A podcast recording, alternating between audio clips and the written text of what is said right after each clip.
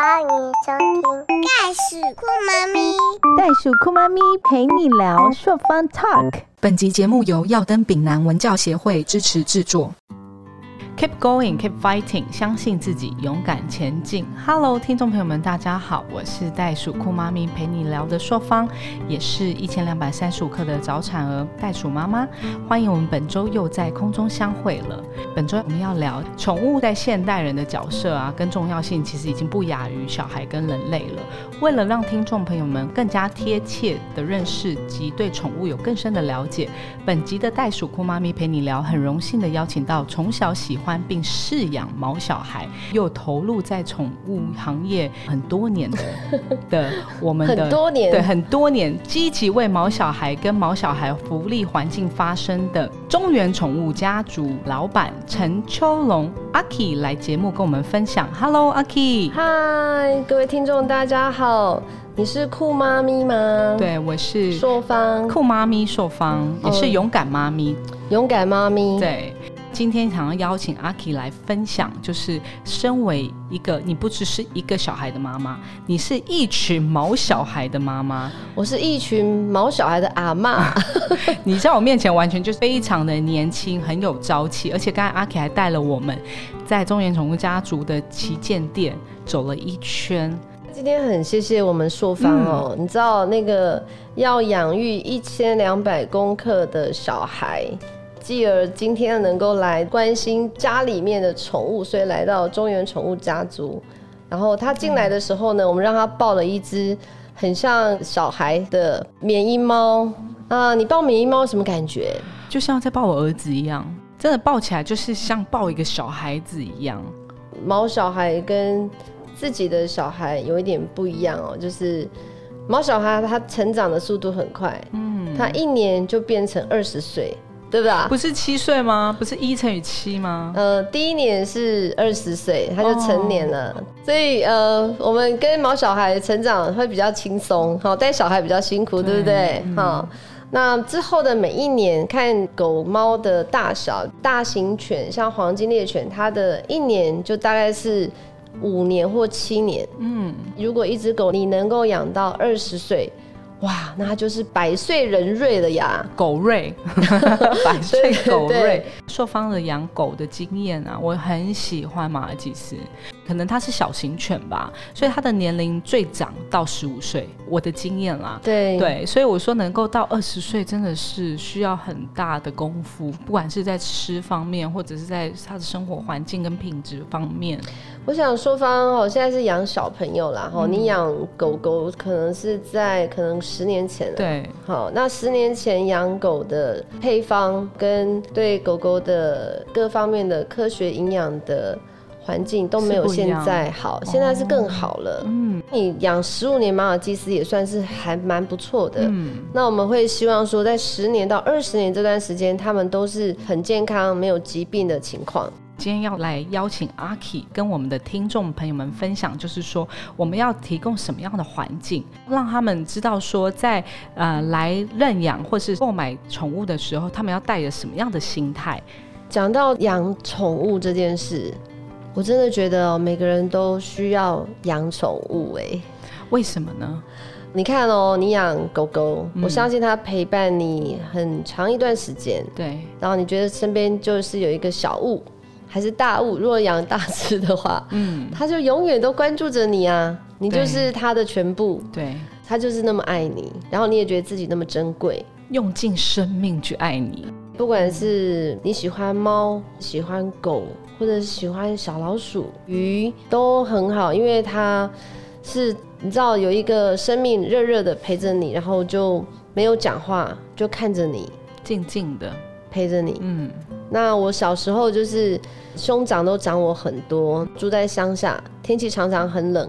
记得我念国小一年级，好像只有十五公斤，哦，很小，嗯，很瘦，总是有一只大山猫扑在我的膝盖，哦，有没有小小的？嗯它就陪着我，一抱它就觉得很温暖。嗯，好，所以这种经验呢，就会让我一直到长大了以后，我都觉得说啊，养宠物很好。哦，对，那时候我住山上，你知道，那时候的山上是狗狗是要负责打猎的，哦，对，然后现在那些米格鲁那种狗狗，后来我有也有养米格鲁，它直到十八岁才过世哦。嗯陪伴的这件事，我觉得很重要。就是像我在创业的时候，几乎我很忙，都是狗狗在家里陪伴我的小孩。你回家会看到一幕，就是小孩在沙发上打开电视机，然后他的左手拿着遥控器，右手是摸着狗狗的头，对或者是就是抱着狗狗跟狗狗在一起，啊，你就觉得啊，这个感觉很温馨。经验上觉得这是一个很温暖的，然后会想要一直持续下去的。呃，我觉得对我来说，嗯，不不一定。像我现在暂时没有养我的狗狗，过世了三年，嗯，啊，去年又走了一只黄金，对，目前没有属于我叫它要叫我妈妈的狗，我也、对我可能现在当人家的姐姐，嗯，我们办公室还有阿宝嘛，嗯哦，对。那阿宝是一只很大只的黄金猎犬，对我们家的，哎、我们菲利刚过世五个月，刚刚你有看到菲利的影片，对他非常的可爱，嗯，哦，不过他五岁就得癌症就走了，嗯，好、啊，目前有一只在乡下大黄，所以阿 K，你现在自己的宠物有几只？我现在的宠物哦，如果一个礼拜见一次，就只有大黄，就是在新屋收容所收容的那个呃米克斯犬。我曾经同时有过两只猫，嗯一只叫双麒麟，一只叫咪仔，嗯，他们永远都在喂我吃醋。宠物业的创业其实就是因为一开始的时候，在年轻的时候，你养了一只猫嘛，我觉得我非常的幸福哦，就是很多人在选择职业的时候，不知道要选择什么样的职业，但是我好像从一开始出社会，我也不知道为什么会做宠物业，但我就是因为跟人家分享养宠物的乐趣。所以就开始了创业，对一直到现在已经三十年了。嗯，这一路就是一直在做客人期待我们做的事，员工期待我们做的事，我们一起做。嗯，所以我们现在一年大概可以服务三万次的客户，包含宠物医疗、宠物美容、宠物的用品买卖，这些就很多了。我相信，因为在桃园，如果想到宠物店啊，大家就会想到中原宠物。我们是桃园第一个复合式的宠物商店，结合了宠物的医疗、美容、买卖、住宿，还有宠物的百货用品，一条龙的服务。从你进来中原宠物，你可能有狗的问题、猫的问题，你一进来都可以获得解答，包含医疗上，你都可以得到完善的照顾。创立一个复合式的起源是从何而来？哦，这次讲起来哦，就是我在二十一岁的时候，嗯，那时候的资讯没有那么发达，医疗也不发达。那时候我常常跟客人说：“哎、你的猫咪耳朵有耳疥虫，你要到前面红绿灯右转，有一个动物医院，你要记得去看医生。”嗯，可是呢，他常常咻他就回家了。下一次来，他还是可能皮肤病或耳朵痛，哦，然后我就会觉得说啊，如果我自己有医生，对，因为就可以解决了他的那个小朋友的问题了。对，因为宠物不会说妈妈，我要去前面红绿灯右转看医生闹，嗯对啊，所以我就很希望说有医生可以跟我一起合作。好，那当我自己不是兽医师，但是我希望能够找到可以跟我志趣相同的兽医师。啊，果然也都很顺利，我们东医院也开超过二十年了。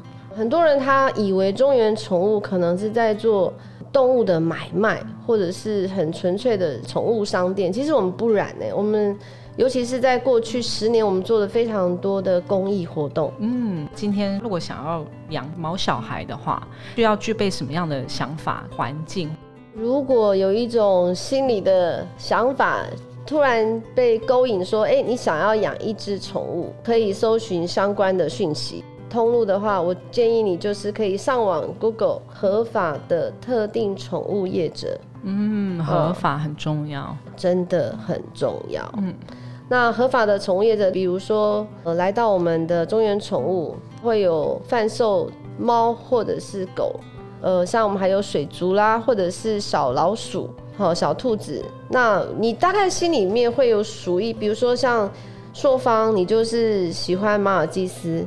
当你看到马尔济斯的时候，你就特别有感，对，然后就会勾起你以前想到呃养马尔济斯，或者是曾经看过人家养马尔济斯，或者影片里面的马尔济斯对你的感觉。记忆深处的温暖回忆。对，然嗯后、然后很妙的事情是，缘分是天生的啦。嗯，很奇妙的是，你会在这时候遇见那个他，是真的注定哦。然后你就会发现，主人带宠物回家，我们都帮他拍照，几乎每一张照片都是跟那个主人长得很相像。对，我相信。哎，我们听到了阿宝的叫声。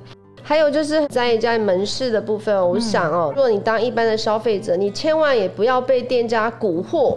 蛊惑的意思就是说，他跟你讲啊，不用花很多钱呐、哦，然后不用出去运动啦，好、你可以继续就是呃，长不大啊。对呀、长不大，很小啊哈、很简单养啊。对，其实你真的要冷静下来，嗯好、就是它还是一定在你的生活中占有一定的地位，你必须要愿意花时间跟它互动，而且是你会觉得快乐，这重要。一般来说，我们讲。硕芳，你想说养马尔济斯，它虽然很小，它吃的饲料要看你要选豪华营养餐还是平民对营养餐不一样哦。这个很重要，因为对于一般的民众来讲，他没有养过狗狗或是猫猫的人，他们可能会觉得，就像早期的那个长辈说啊，他就是吃你吃剩的就好了。然后他们不知道说，其实这里面有很大的危机。哦，对啊，其实饲养宠物哈，食物的新鲜度很重要。嗯，那猫有猫必须要有的氨基酸，狗它是呃杂食类的呃需求，那杂食类要怎么样分配这个营养比例才是健全的？其实如果你只是喂它吃。人吃的食物那是千万不行的，因为现在它已经是一个独立的、很专门的一个营养科学了。对所以我们会希望说你能够买配方的饲料，嗯，好，或者是听专业兽医师的建议，好，甚至于现在都已经有所谓的处方饲料。处方饲料是什么呢？哦，处方饲料就是如果你心脏痛、糖尿病。哦。哦，它是专门否有这种现象，哦，对。减重也有，还有皮肤一直不好，对，好，所以每个毛小孩他在很多的通路，只要你愿意去看花时间，真的要花一点时间，而且你花这些时间，很奇怪的是，他虽然不会讲话，他都感觉得到。听阿 K 这样分享，其实讲到一个很重要的重点，其实养毛小孩跟养育小孩子一样，会真的需要很大程度的责任感，然后你需要做很多的功课来了解说这只这一只宠物的个性跟它的它属它的属性。哦，对，讲到这个，我就想到有人说领养好还是购买好，我觉得都一样好，就是你要有缘分为前提，你要有善良的心作为导引。哦，那像我们也都长期在每一家店都有认养米克斯犬，在新屋收容所跟官方合作，我们跟内湖跟新屋都有合作、哦，从这边可以认养到官方的猫狗。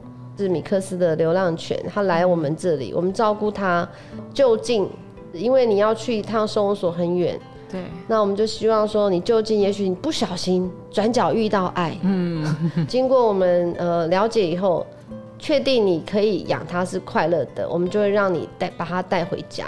对好，那这是一个。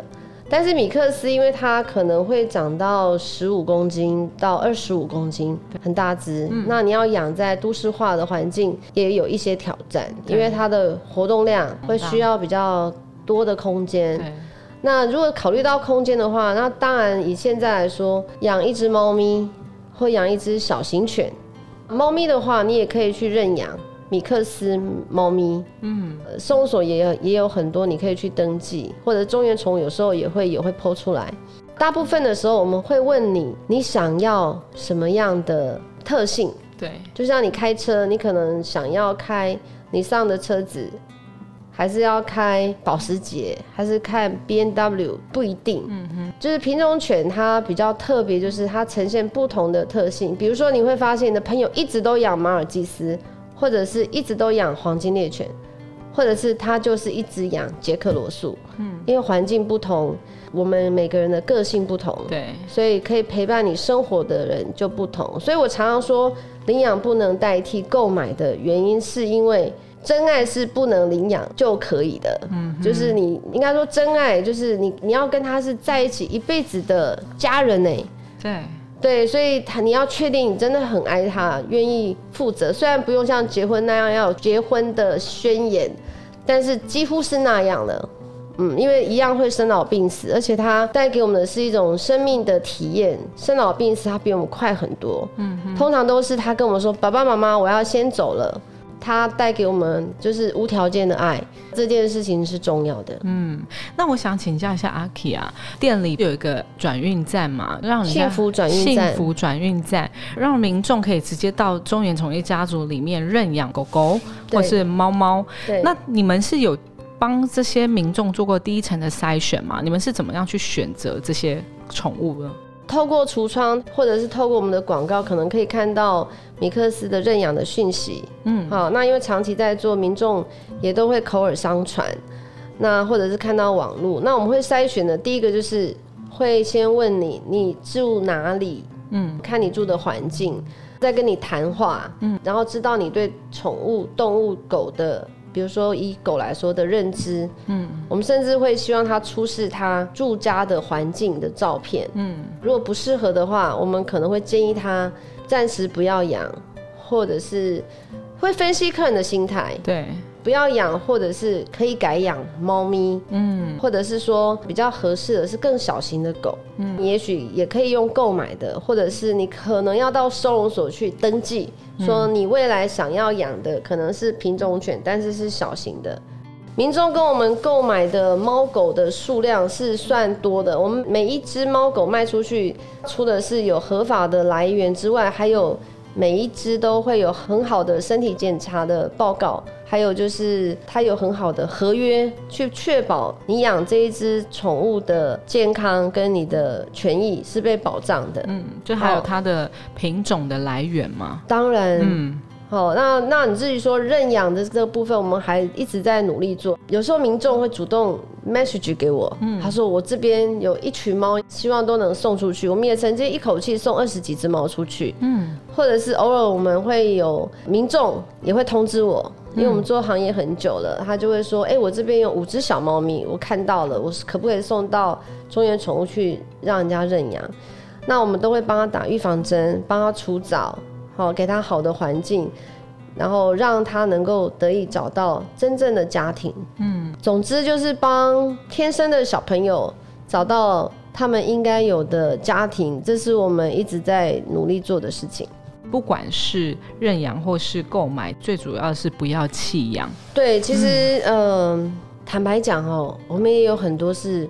看到这个主人这样，我们我我觉得我们的同仁哦，比我还不想卖给这个人，嗯，因为他们喜欢这只动物，希望他们得到幸福，帮他们找到好主人这件事，好像比老板还迫切哦。我们希望他养是养一辈子，不弃养，所以我们几乎每一只猫狗售出去或认养出去，我们都会持续追踪至少一个月，然后之后在每个月追踪，嗯，直到它做好绝育。然后打完那个预防针都很顺利的，我们才会说 OK，这只猫咪，因为每一只猫狗我们都有建档，从它认养出去的当下，我们就帮你拍照，建档，你就成为宠物的主人，它的身份证的主人就是你了，嗯。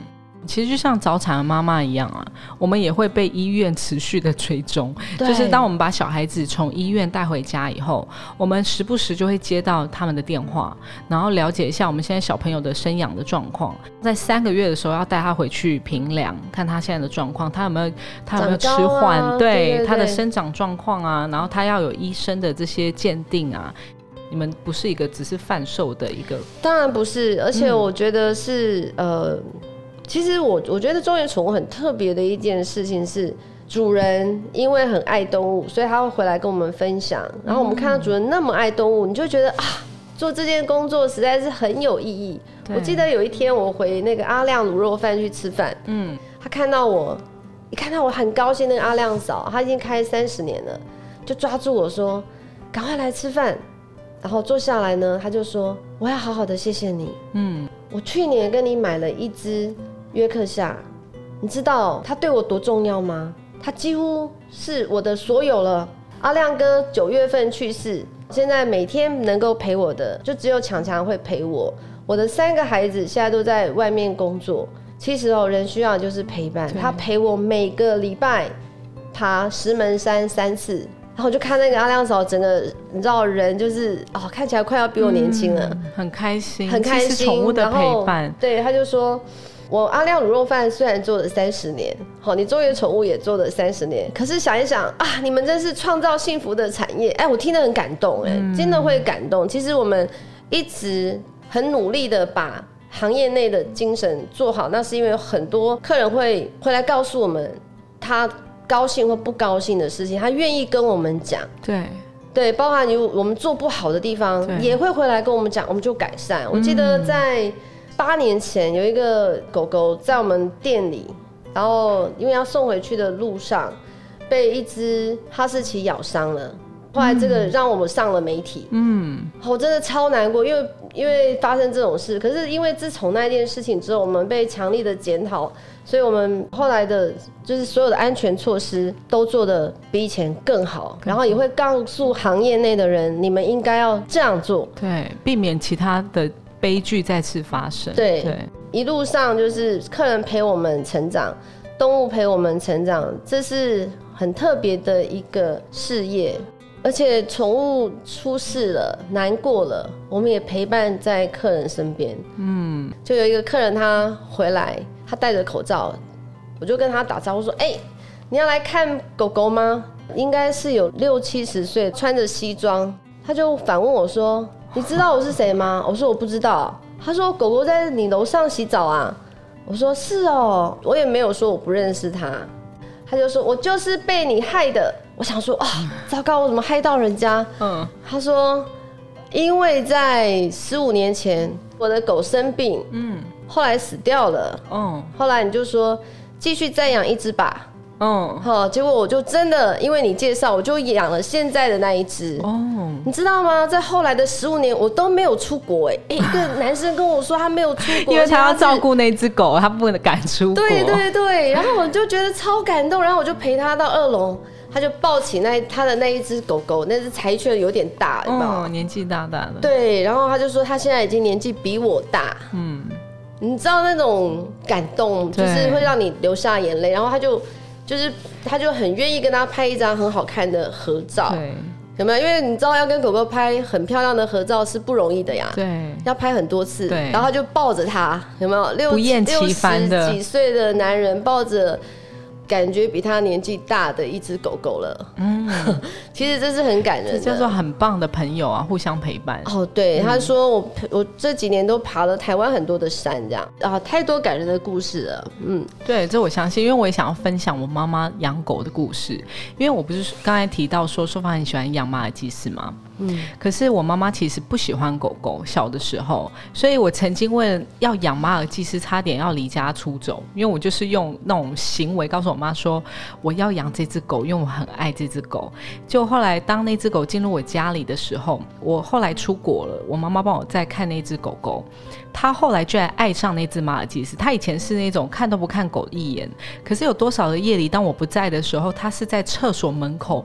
蹲在那边陪伴着我妈妈，所以她后来就爱上马尔济斯，而且我妈是疯狂爱上到她连去议会开会，或者是去任何的地方跟人家用餐，她都必须要带着这只狗。为了那只狗，她就不想要跟人家出去旅行，因为她说，因为我的狗在等我回家。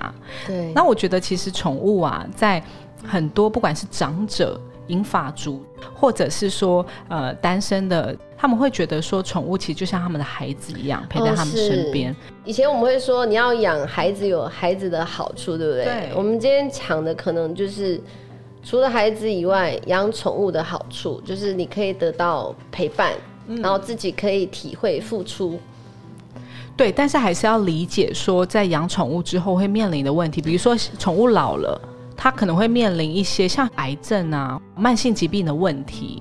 对，对，所以他们也必须要去理解说，其实宠物也是会有这些开销的。养宠物你一定要有一个预期的打算，医疗的费用是没有健保的。嗯，当然，现在这个国内有八个宠物保险的公司，也许可以帮上你的忙。嗯，我觉得有很多年轻的饲养者，他们确实有保保险的概念。养宠物确实需要具备一些经济的基础。当然啦，我们郑文灿市长常常说什么，宠物不会嫌你家里没有钱呐、也不会嫌主人丑啊。哦，所以其实你只要有一颗爱它的心，互相陪伴，其实我觉得这是最重要。那至于生老病死，有时候我碰到一些癌症或者是慢性病的宠物主人，有时候显得很无助，对宠物生病也很无助。对，那我常常跟我的医生说，在做这个安宁治疗或者是面对癌症的时候，你一定要跟主人谈清楚，怎么样才能真正的减少宠物在医疗上它会经历的痛苦，这是需要评估的。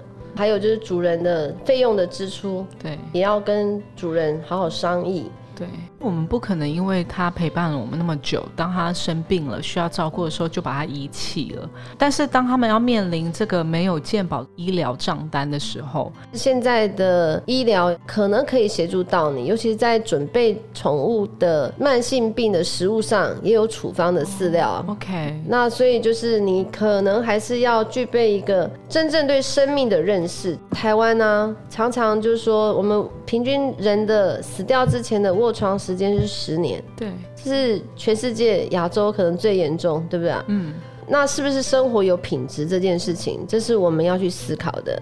你想要听听阿 K 分享有关于生命教育这一块，因为我发现很多人会给宠物办丧礼，我个人觉得，生命其实应该是说，每一段关系它需要告别的时候，你是采取什么样的方式？哦，我像人是一样的，有的人的葬礼办得很简单，哦，宠物也可以办得很简单。嗯。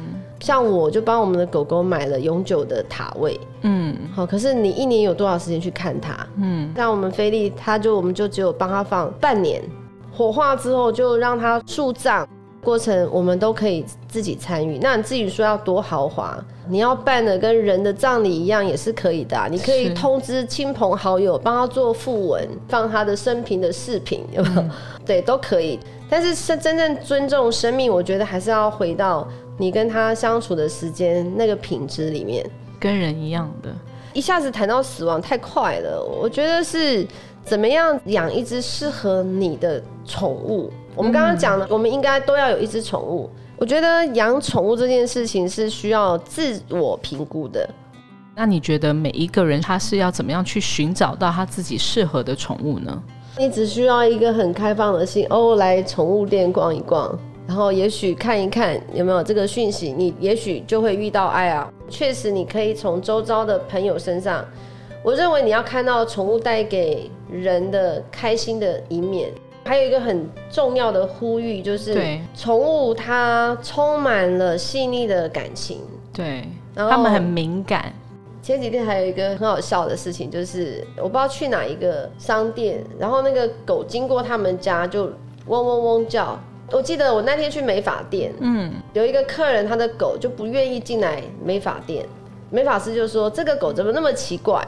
然后我说会啊，我们宠物店也有很多狗狗，只要经过我们家的门口骑摩托车，就对我们店里的方向汪汪叫，好生打个招呼。气，不是 是生气，生气。因为我们他可能来看过医生，哦，或者是洗过洗澡，过澡觉得哦不愉快，嗯他就嗡嗡嗡嗡嗡这样，然后是很细腻的，对。好，然后说很喜欢来，像我们不是有很多呃宠物的接送服务，对。像我们中正店的阿树哥，只要那个时间到了，他们自己会有生理时钟，，对。觉得每个礼拜三中午十二点，那个阿树哥就应该来来接。接他，他就会很兴奋的，你知道不用拉绳有没有？他就跟着阿树哥上车，嗯嗯嗯，他们好像是在玩 party 这样子。对。好，那宠物的感情是很细腻，所以你真的准备好一颗心，我想在社会意识上是应该去接受说养宠物这件事情，它没有很奢华，他很稀松平常，就多了一个朋友，然后这个朋友是归属于你，他了解你，他很爱你，然后他可以陪伴你这件事情。对，那自然你要去了解动物的行为是重要的，它这样代表什么意思，那样代表什么意思？尤其是刚养宠物的时候，它怎么大小便是最困扰的事情。对，一般来说，领养狗狗进来，因为它的大小便分量会比较多，认养者他需要更多的耐心，了解宠物的行为，才能够真正的跟它一起享有好的生活。嗯如果你想要去养宠物的话，其实我们刚才阿 K 已经分享到很多有关于宠物可以带给你什么样的生活品质，然后你要认识到说每个宠物的特性，跟它磨合，它的食物啊，它的料理方式，也有可能会碰到，比如说它要大小便啊，它要的活动空间啊，跟它的饲料的选择。想要询问一下阿 K 哦，曾经担任过工会的理事长，现在也是桃园市宠物商业同业工会的荣誉理事长。那可以跟我们聊聊，您过去在这个工会里面，为了这个宠物啊，有什么样的作为？未来有什么样的计划？非常的开心哦！硕方谈起宠物工会这一块，嗯，我记得在十年前吧，大概是八年前，那时候好多人都说宠物业者是黑心的宠物业者。嗯，那你知道我做这个行业做那么久，我觉得我没有一天不认真，一天上班都超过十六个小时，怎么会有人说我黑心呢？嗯，那那时候开始就是有所谓的特定宠物业管理办法的这个落实，就是要评鉴宠物繁殖业者他的环境。当时还没有工会的时候，很多业者都被取消资格，不当的饲养、非法繁殖就不用讲了。那合法的业者呢？他们就说陈秋荣，你来当理事长好不好？好，那因为冲原宠物在桃园做了很久，我总不能让人家说我是黑心啊。对，所以你所以我就出来，就是我也不知道工会要干嘛，但是我是从我当了理事长之后，呃，我学习很多，因为有很多关于动物保护法，嗯，好，我就重新认识特定宠物业者管理办法，重新去认识，因为了解的这些法律，就投入了这个教育业者的工作。桃园宠物商业同业工会应该是全国第一名，就是我们请了很多专家学者来帮宠物业者上课，是提升宠物业者的专业的知识，可以怎么表达自己是爱动物的。是，好，那我觉得这件事情有获得桃园业者的认同。我们我们每一次开会上课哦，都有超过一两百位的宠物业者会来上课哦。那真的是一个很热络的一个活动我动。们从一月份到九月份，我们就上课超过两百五十个小时哎。以前宠物业者就是每天在这个店里面清大便啊，在犬舍里面看狗狗啊、泡茶，现在可以一起在长长的礼拜四的下午就来上课。互相学习是吧？对，然而且你又请了老师来讲师，讲师都觉得，哎呀，我们一起在推动动物保护的工作。嗯，啊，所以这种善念的循环呢，我觉得我们业者进步很多，而且我们桃园好像是听说啦，是全国管的最严格的县市。其他县市都会说你们桃园管最严，哦，了哦解。